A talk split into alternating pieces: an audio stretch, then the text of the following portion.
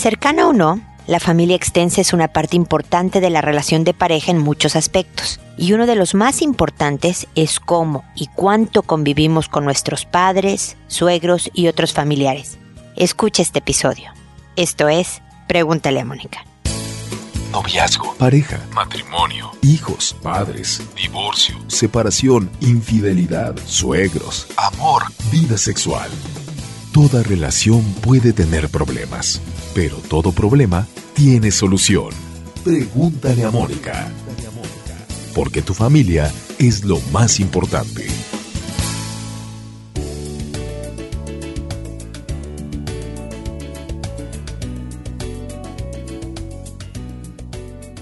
Bienvenidos amigos una vez más a Pregúntale a Mónica. Soy Mónica Bulnes de Lara, como siempre, feliz de encontrarme con ustedes en este espacio que habla sobre cómo acumular herramientas para hacernos una vida feliz. Y mucho de nuestra vida feliz está enfocada o depende de nuestras buenas relaciones con los demás, con nuestros compañeros de trabajo, con nuestros hijos, con nuestra pareja, por supuesto también con la familia papás, suegros, cuñado, hermana, etc. Y de esto se trata el episodio de hoy. Ustedes saben que no solo a través de este podcast pueden adquirir estas herramientas de las que estaba hablando hace un minuto, sino también a base de seguirme en Facebook. Ahí pongo imágenes y frases que dan más ideas de cómo mejorar estas relaciones. Lo mismo hago en Twitter, en Instagram y hay videos en YouTube que también recalcan en estos temas.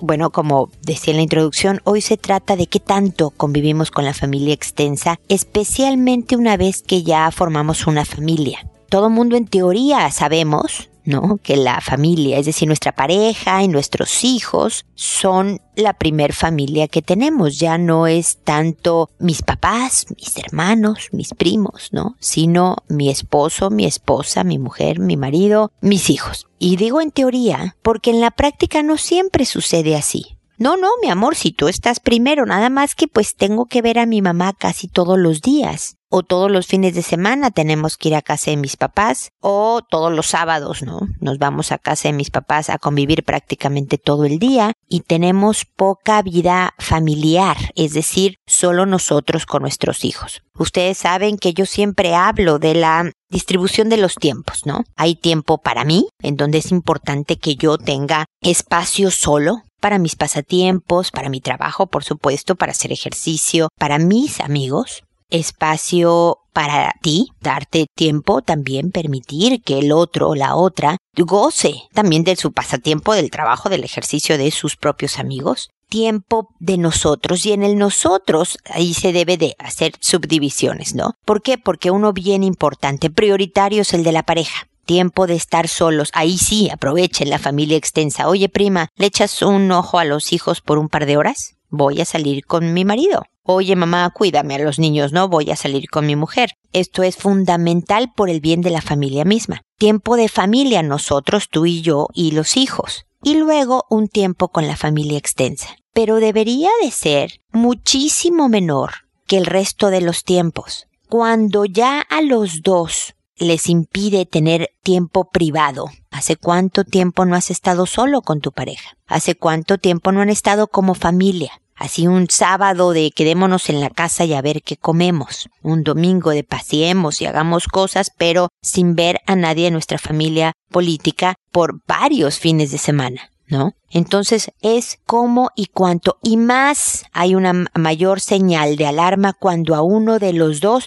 ya le está pesando el tener que ir a la familia de otro. Entonces, si para ti es muy importante que veas a tu mamá, bueno, a lo mejor va a ser necesario que no siempre la veas en familia, con tu marido, con tus hijos, con tu esposa, con tus hijos. Y ojalá también poco a poco desprendas este cordón umbilical que le llaman, ¿no? Y que espacies más tus visitas, especialmente si son muy intensivas y todavía eres como muy hijo o hija de la casa, para que puedas independizarte y finalmente llegar a esta vida adulta. No se trata de abandonar a los papás, hermanos, primos, por favor, criterio ante mis palabras. ¿No? Pero sí se trata de funcionar primero como familia nuclear nosotros. Pareja e hijos somos primero y nuestros pasatiempos y nuestras salidas y la distribución de nuestros tiempos. Y luego están todos los demás. Así que mucho ojo con esta convivencia con la familia extensa porque eh, puede determinar el éxito o el fracaso entero de una relación. Bueno, después de esta introducción, ustedes saben que después voy a las consultas en las que yo voy respondiendo por orden de llegada conforme me llegan los correos a mi correo, a mi dirección de correo que desde la página ustedes pueden mandar yo los voy contestando en orden, pero además le quito cualquier dato personal. Le cambio el nombre si ustedes no me sugieren un seudónimo, un nombre diferente a cual nombrarlos, yo se lo cambio nada más para asegurar que es confidencial, pero el caso es absolutamente real. También si en el correo vienen datos personales, nombres de personas, lugares, puestos, empresas, lo quito todo para tratar de, eh, como les digo, guardar siempre la identidad de quien me escribe. Y la lista la encabeza el día de hoy Rey, que me dice, hola Mónica, quisiera que me respondieras lo siguiente. Hace dos años comencé una relación de amigos con derechos y a principios del año pasado ya no quería verme. Al mes me propuso vernos y como no pude, tardó dos meses más en buscarme de nuevo. Cabe mencionar que teníamos contacto por Facebook. Ahora está enojado conmigo y terminó la relación porque dice que soy demasiado coqueta por Facebook.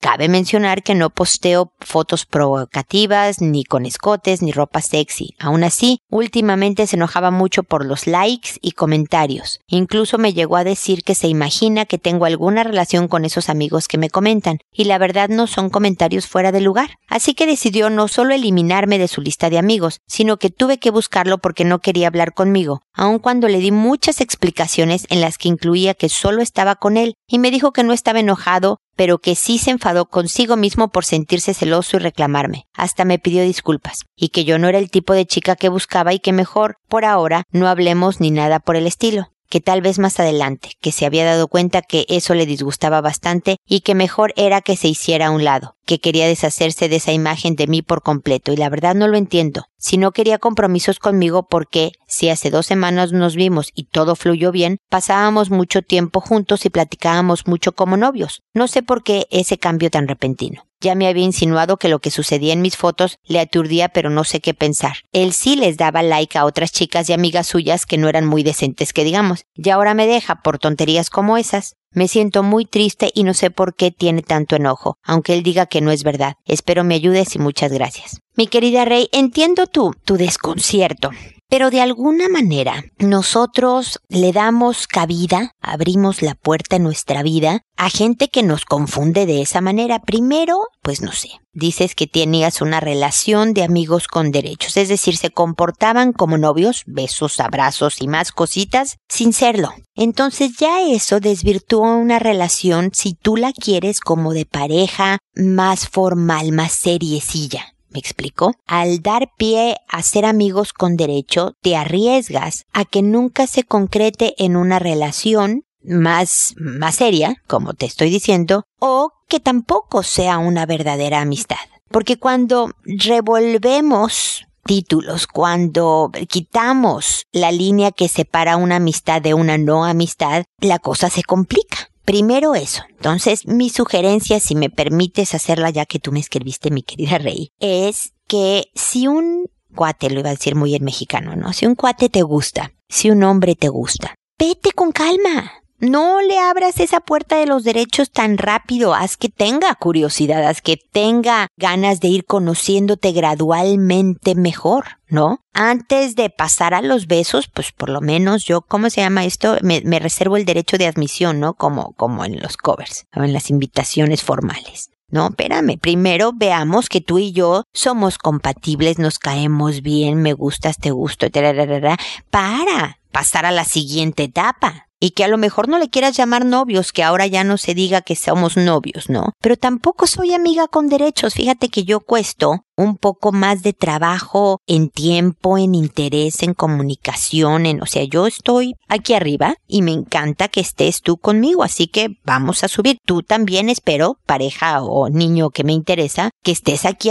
allá arriba y yo también voy a tener que hacer mis méritos. Esto no estoy hablando en plan, no, de que solo los hombres tengan que hacer sus méritos y e intrigarse por una persona también, una mujer puede hacerlo y con toda gradualidad ir avanzando y profundizando en una relación, ¿no? Y después, mi querida Rey, ¿para qué querrías a alguien que es tan voluble? que por un lado se molesta cuando tú me dices que fuiste toda corrección. ¿Para qué quieres a alguien tan increíblemente celoso y, pues no voy a decir explosivo, pero sí impulsivo como para que en vez de acercarse y hablar contigo, como buenos amigos que eran, se supone, te bloquea, ¿no? Y tú no contenta con eso de darte cuenta que al hombre le estaba molestando y te bloqueó algo, lo buscas, lo buscas, lo buscas y lo buscas hasta que te encuentra y te dices, no, gracias, pero no contigo, rey, ¿no? Y además tú estás viendo que para otras mujeres el hombre sí le da me gusta a cuanta cosa menos tranquila posten las amigas, ¿no? Pero contigo, ah, no, yo no quiero así con... O sea, realmente entiendo que el hombre te gustaba, pero creo que es una ventaja que por lo pronto no haya madurado la relación si él no estaba listo para tener una verdadera y sana relación de pareja que hay gente voluble, incongruente o con francos problemas, no estoy diciendo que él tenga francos problemas, las hay en este mundo. Pero hay veces que nos dan señales claras de que los tienen, que no están ni ahí en la relación que nosotros andábamos buscando. Entonces qué bueno que se van. Ahora, mi pregunta contigo y con lo que yo espero que reflexiones para la próxima es ¿por qué buscar a alguien que te trataba tan mal? ¿Eh? porque al enfadarse contigo, al reclamarte, al bloquearte, te trató mal. No, no fue respetuoso, no fue ni siquiera sincero, ni se acercó contigo a hablar contigo, no fue maduro. Entonces, mi pregunta si es personal, es ¿por qué tú le diste más largas a esto? ¿Por qué duró tanto tiempo una relación que no era buena para ti? Entonces, en la siguiente ocasión que alguien te gusta, es importante que hayas ya reflexionado sobre esto que te pregunto para que escojas mucho mejor. Alguien que verdaderamente, Rey, esté dispuesto a correr una distancia para conocerte un poco más. Y luego otra distancia para conocerte aún más. Y tú corriendo por tu lado también para conocerlo a él. De tal manera que gradualmente se profundice y vayan avanzando en los diferentes pasos para que los derechos lleguen justo en el momento en donde tú te sientas segura y tranquila de entregar a alguien tu confianza, tu compañía y por supuesto también tu intimidad. Bueno, Monis después me escribió y me dice, hola Mónica, voy directo a mi pregunta. Hoy nos citaron en la primaria de mi hijo con la psicóloga para darnos una plática a varios papás sobre educación sexual, que a los niños les tenemos que hablar de las cosas como son, sobre su cuerpo, los cambios y cosas así pero hay un comentario que no me pareció y por eso estoy buscando ayuda para despejar mi duda y saber cómo llevar este tema a mi hijo. Hay algo que no me pareció puso un rango de edad de los 5 a los 9 años que empiezan a tener dudas y que nos preparemos para saber darles la información. Entre ellas que a esta edad ya tienen sueños húmedos y se masturban y que por parte de los papás hay que enseñarles esto o que de alguna manera es algo normal. Incluso hablarles sobre el condón y enseñarles cómo se usa, no con su pene que tomemos un pepino para hacerles la demostración. ¿No es demasiado? Digo, a mi parecer es como una invitación a esto. Tampoco digo que no hablemos con él, pero paso a paso esto de la masturbación y el condón se me hace rapidísimo para esta edad. Yo considero que aquí es importante las actividades que ellos lleven para que mantengan su mente ocupada y no pensando y jugando con esto. Es más sano que estén ocupados en actividades que les llene física y mentalmente. Eh, sí, mi querida Moniz, no sé quién les dio la, la charla, pero creo que sí fue un poco prematuro el dato que dio los sueños húmedos, que es cuando los jovencitos amanecen y se sorprenden porque hubo una eyaculación. Sucede a los alrededor de los 11 años, 12 años por ahí. Porque el cuerpo se está preparando hacia una vida sexual sana cuando sean adultos, ¿no? Estos son preparativos propios de la edad, pero suceden muy avanzada ya la pubertad. ¿No? La, la, adolescencia empieza hasta los 13, pero ya avanzada la pubertad, te digo, alrededor de los 11, a lo mejor un niño muy prematuro, a los 10 años, ¿no? Pero de 5 a 9 me parece excesivo, ¿no? Y por lo tanto no necesitan, a los 5 años tú le hablas a un niño de los sueños húmedos y no entiende nada, a lo mejor piensa que va a llover, me explico. Entonces, tu intuición de madre, como siempre, las intuiciones de las mamás muchas veces son correctas, es correcta, es muy pronto. Y por supuesto, sacar pepinos y sacar condones y todo eso es muy pronto. Definitivamente responde cuanta pregunta te haga un hijo, aunque la etapa no corresponda. Es decir, si a los seis años tu hijo llega y te dice, mamá, ¿qué es un condón? Contéstale con todas las de la ley, con los términos adecuados a sus seis añitos, ¿no? Pero no le digas, no sé, que es un instrumento quirúrgico, ¿me explico? O sea, no le digas otra cosa más que lo que es de tal manera que sepa que puede acudir a ti para responder con toda tranquilidad y veracidad las dudas que él tenga. Pero si no tiene dudas, tú nada más vele dando la información que por la etapa le corresponde. Pero sí, por favor, hablen de sexualidad con sus hijos desde los tres años, que se empiezan las dudas, ¿no? Es cuando los niños empiezan a preguntar, él es niño, él es niña, yo soy niño, quién es quién, ¿no? Y este tipo de cosas, que eso es una conversación de sexualidad, saber quién es niño y quién es niña. Nada más, ¿eh? Ah, pues mira, antes, ¿no?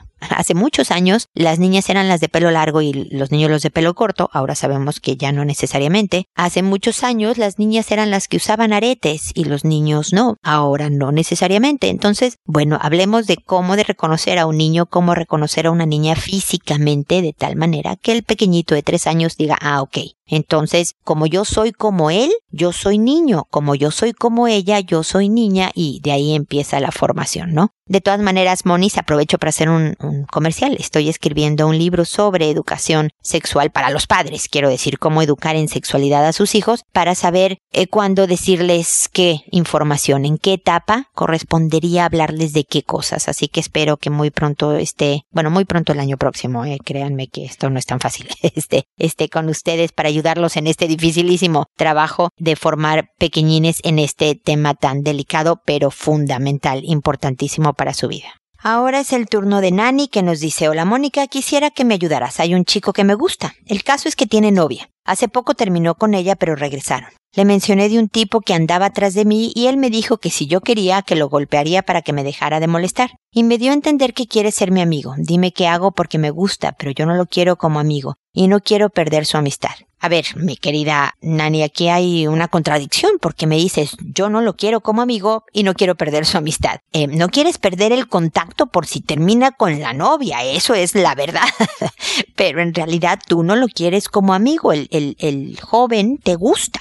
Y mira, yo tengo como política ni siquiera intentar involucrarme con alguien que tiene novia. Bueno, yo ya soy casada, yo ya no puedo hacer mucho en este tema, ¿no? Pero quiero decir, desde antes de casarme, esta era mi política. ¿Por qué? Porque luego las cosas sí se complican, Nani. Y créeme que si empiezas una relación que creo que no está en tus planes, pero tengo que mencionarlo por toda la demás gente que nos escucha, ¿no? Cuando el hombre tiene novia, además de que te tiene menos respeto como persona por esta capacidad de, eh, de engañar que pudieras demostrar al andar con alguien que tiene novia, finalmente terminan los involucrados lastimados, ¿eh? Porque la otra se enteró, porque tú sabes que él comparte su tiempo con otra, por, eh, hay mucho dolor en el Inter. Pero como realmente tampoco lo quieres como amigo, bueno, pues si lo ves, por ejemplo, en el lugar de estudios, ¿no? Pues salúdalo, contéstale si te pregunta y demás, pero no incrementes la relación, que no es de amistad, Nani, no es de amistad. Él de alguna manera está detectando que tú tienes interés por él y por eso hace este tipo de comentarios de, ah, yo voy a golpear al que te moleste y tal y tal, porque de sabe que te mantiene cercana, pero a ti no te hace bien, Nani. Ojalá tengas la fortaleza, porque créeme, en tu vida van a pasar muchos hombres que te gustan, muchos, ¿eh? Incluso tú teniendo novio, incluso tú casada, incluso tú con hijos. ¿Por qué? Pues porque hay hombres agradables, porque hay hombres guapos, porque hay... Pero una cosa es que alguien nos guste, nos resultó atractivo, y otra cosa es empezar a dar pasos hacia acrecentar la relación y que te metas en problemas. No porque te descubran, Nani, sino metes en problemas a tu corazón, tu integridad, tu paz interior. y no vale la pena. Porque hay otras personas que encontrarás, por ejemplo, ahora que no estás casada ni tienes hijos ni nada, ¿no? Ya habrá alguien que te guste y no esté comprometido. O si este joven, después de que tú no hiciste ningún, pero ningún intento de mantener una relación con él como para nada más estar de, de respaldo, de backup, él termina con su novia y después de un tiempo, sin andar con nadie, te busca, ah bueno, ese es otro tema. ¿Por qué digo que después de un tiempo, Nani? Porque uno tiene que aguantar solo un rato para aprender qué pasó. Si yo un lunes termino con mi novia y el martes ya ando con otra, realmente no estoy tomando en serio ni mi relación pasada ni la nueva. ¿No? Porque yo nada más lo que quiero es que me apapachen, que me digan que me quieren, sentirme como más seguro y querido y admirado, ¿verdad? Pero no en realidad estoy yo ofreciendo mi mejor yo para una relación mucho más madura. Entonces cuídate, Nani. No eches en menos este tipo de cosas que verdaderamente pueden empeorar la situación y después acabar contigo muy herida, ¿ok? Así que ojo, paciencia, que esto, aunque cueste trabajo, da buenos frutos, ¿ok? Después un buen seudónimo me escribió Pluma Dorada y me dice, hola querida Mónica, el día de hoy acudo a ti porque no sé si la soledad que siento es algo bueno. Déjame te cuento. Hace dos años terminé con mi pareja. Después de esto intenté tener dos relaciones más con otras personas. Pero en ambas ocasiones terminé muy mal, porque yo no era su tipo o porque solo me veía como un amigo y tuvo novio mientras la pretendía. Siempre termino haciendo lo mismo, les dejo de hablar y las borro de todo medio de comunicación existente. Lo que me preocupa es que últimamente he empezado a pensar que no quiero a nadie a mi lado porque solo me enfoco en lo que quiero laboralmente. Siento que definitivamente no hay nadie para mí y no sé si sentir eso es algo positivo. Últimamente solo pienso en conseguir un empleo e irme a otro lugar a realizar mis metas, que son trabajar, terminar el posgrado y empezar una maestría. También he notado que cada vez me voy haciendo más ermitaño. Solo hablo con mi hermano y de vez en cuando con algún amigo, pero casi siempre evito hacerlo. Incluso cuando acudo al gimnasio, no quiero hablar con nadie y solo me dedico a mis actividades. ¿Esto es malo, querida Mónica? Gracias por tu atención. A ver, mi querida pluma dorada, yo entiendo que sentimentalmente estás lastimado, ¿no? Sobre todo si pues las últimas tres no han funcionado por distintas razones, por momentos, elección que has hecho de personas, etcétera, pues entiendo que ya no te quieres volver a quemar, y entonces le soplas hasta el yogur, ¿no? Para, para evitarlo. Pero no, tanto no es tan sano. Te lo digo porque no sé si tu destino sea no tener pareja nunca, ¿no? No hacer familia y hay personas que no nacieron para casarse, para formar familia, para estar con alguien y llevan una vida plena y muy feliz, mi querida pluma dorada, pero todavía no lo sabemos. Pero incluso los que deciden que lo suyo no es la relación de pareja, tienen una vida social de diferentes niveles. Tú sabes que hay gente más extrovertida, de grupos grandes, de salir mucho y tal y tal, y hay otros más introvertidones. Pero esto no quiere decir que se forza uno a ser introvertido, como lo está haciendo tú. Así que no te recomiendo que busques pareja porque pues uno, las parejas, la pareja correcta llega en su momento si va a llegar.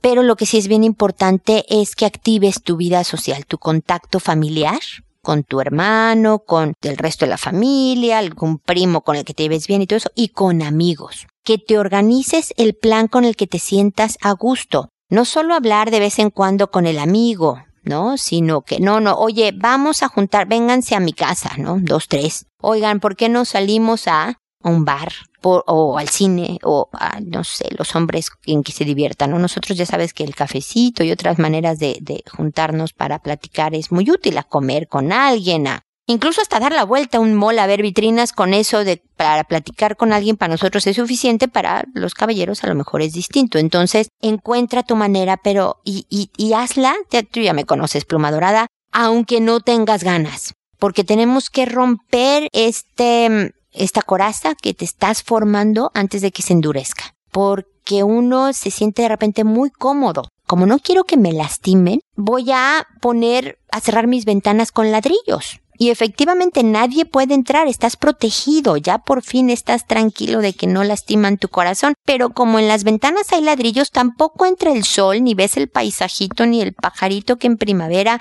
va volando de árbol en árbol y, no ves a los amigos. Me explicó, no vale la pena empapelarte de esta forma. Así que Pues mi único comentario es sí, no te hace bien, pluma dorada. Así que analiza, empieza pasos pequeños, ¿no? Con este amigo que siempre conversas, bueno, pues júntate primero con él o con un par de ellos, ¿no? Y, poco a poco encuentra tu nivel de sociabilidad en el que estás tranquilo y estás contento porque si algún día descubres que lo tuyo no era tener pareja, espero que tengas amigos y pasatiempos y te vayas a, al exterior, no sé, ¿no? A caminar con un perro y lo disfrutes mucho y disfrutes de un nuevo aprendizaje y, o sea, que todas las áreas de tu vida te llenen tanto que verdaderamente entiendas que tu destino no era tener pareja. Pero lo que yo creo que va a pasar, mi querido pluma dorada, es que un día, cuando menos te lo esperes, tú trabajando y tu posgrado y todo esto, que también es una ambición muy válida, y estés viéndote con amigos y tengas el pasatiempo y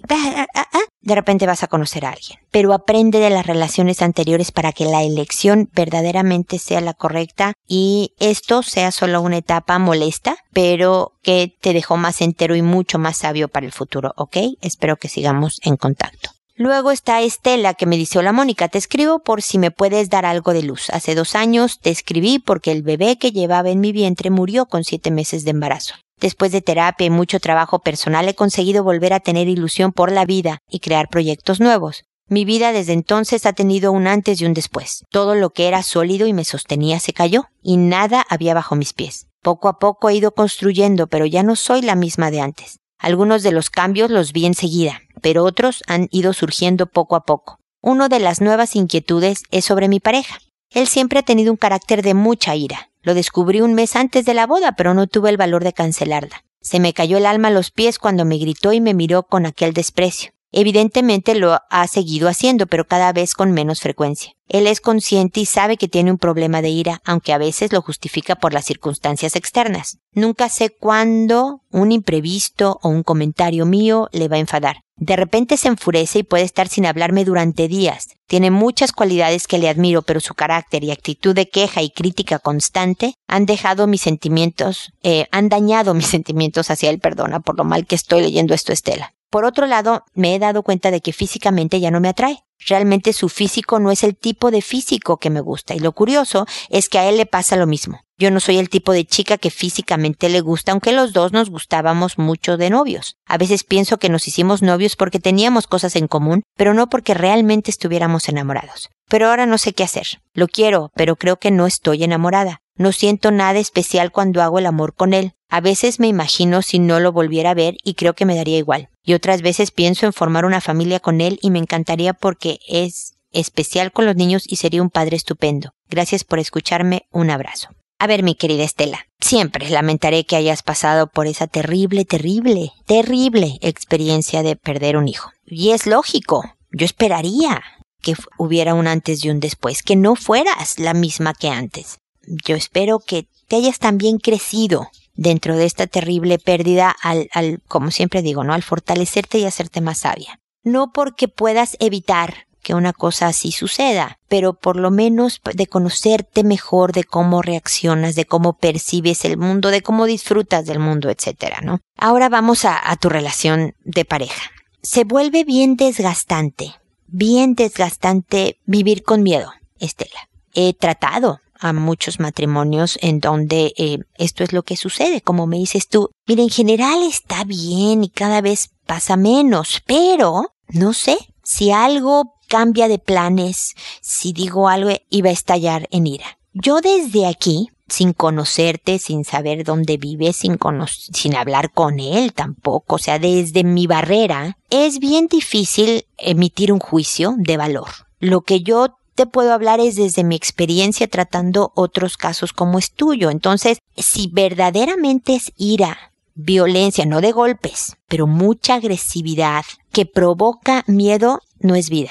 Y todo está conectado, mi querida Estela. Yo creo que esta apatía de su físico es parte de lo mismo. Uno se, se debe de sentir querido, se debe de sentir aceptado, sobre todo sobre todo, Estela, se debe de sentir tranquilo de estar en su casa. De que cuando llegan los tuyos, tus hijos, tu esposo, tu mamá, tu primo, tú estás con, son tus seres queridos. Esto es lo más seguro que hay en la vida. Es un colchón de suavidad en donde yo puedo caer sin lastimarme. Y si tu relación no representa eso, están en serios problemas. Si este es un buen hombre que sabe que tiene problemas de ira, vayan juntos a trabajar con un terapeuta sobre este tema. Que él esté en terapia de manejo de ira. Que tú no enganches en las eh, dependencias que provoca una relación de este tipo, de violencia. Que todo el mundo cree que como no hay golpes, no hay violencia. No, sí, hay violencia.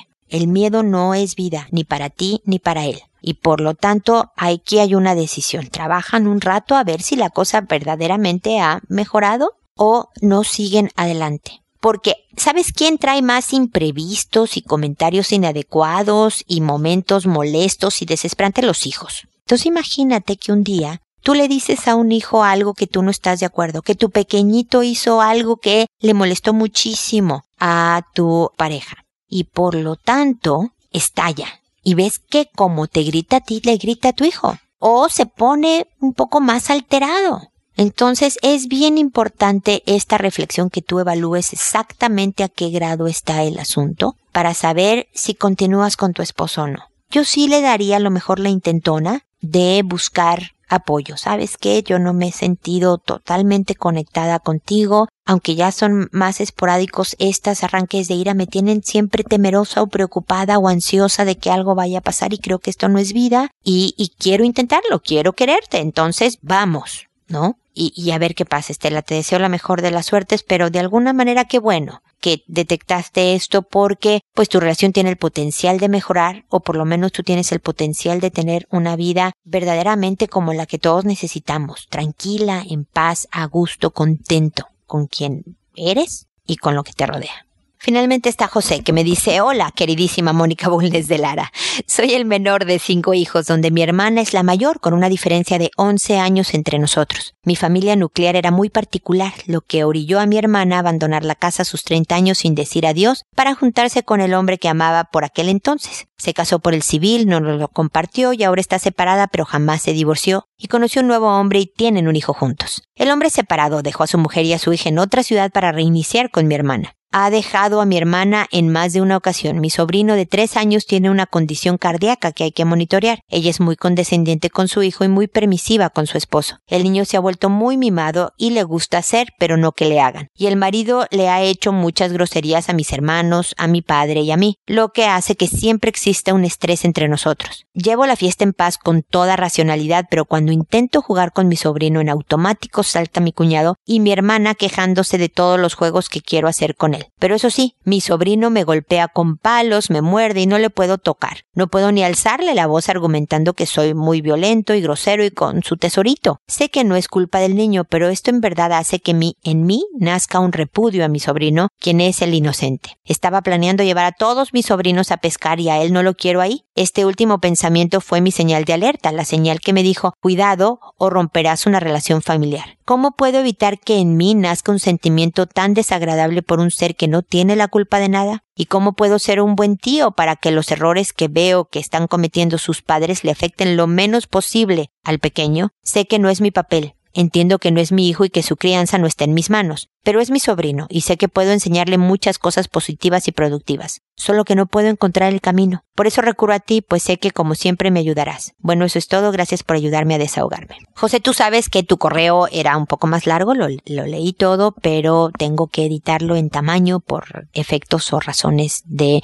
estructura del programa. Y me contaste anécdotas que demuestran cómo te es imposible el contacto con tu sobrino. Y efectivamente él es un inocente acá, pero realmente se vuelve difícil el trato y tiene solo tres añitos, lo cual hace también complicada tu conversación con él. Mira, yo no sé si al llevarte a pescar a los sobrinos no estén los papás. Si no están los papás es una buena oportunidad para tú establecer tu relación con él de tío, de autoridad y demás. ¿Por qué? Porque a la primer pataleta, yo creo que tú me has oído lo suficiente, José, como para saber qué hacer ante una pataleta de un niño, ante, ante una contestación, que con cariñosa firmeza detengas tal cual como figura de autoridad como tío que eres, de tal manera que contigo viva lo que es la verdadera autoridad, que contigo viva buenas experiencias. Ahora, Si después de esta salida a pescar, tú sientes que envició la, la salida, que entorpeció tu relación con tus otros sobrinos, que nada más la cosa no fluye, espérate a que crezca un poco más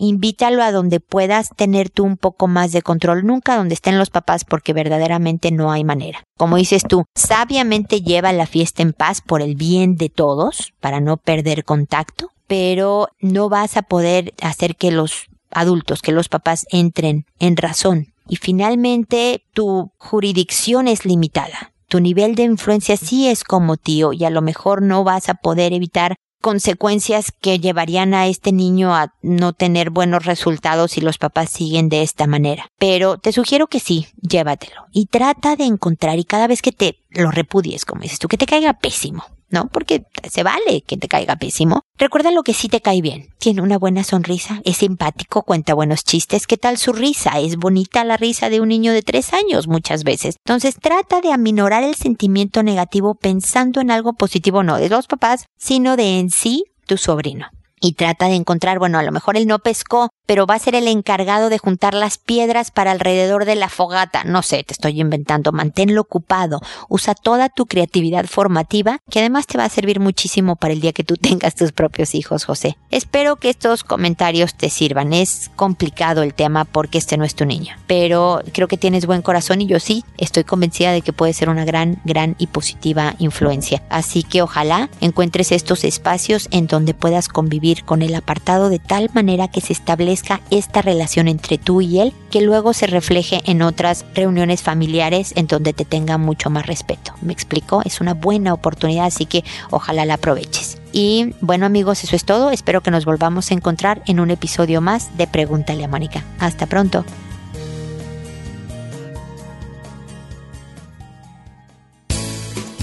¿Problemas en tus relaciones? No te preocupes, manda tu caso, juntos encontraremos la solución. www.preguntaleamónica.com Recuerda que tu familia es lo más importante.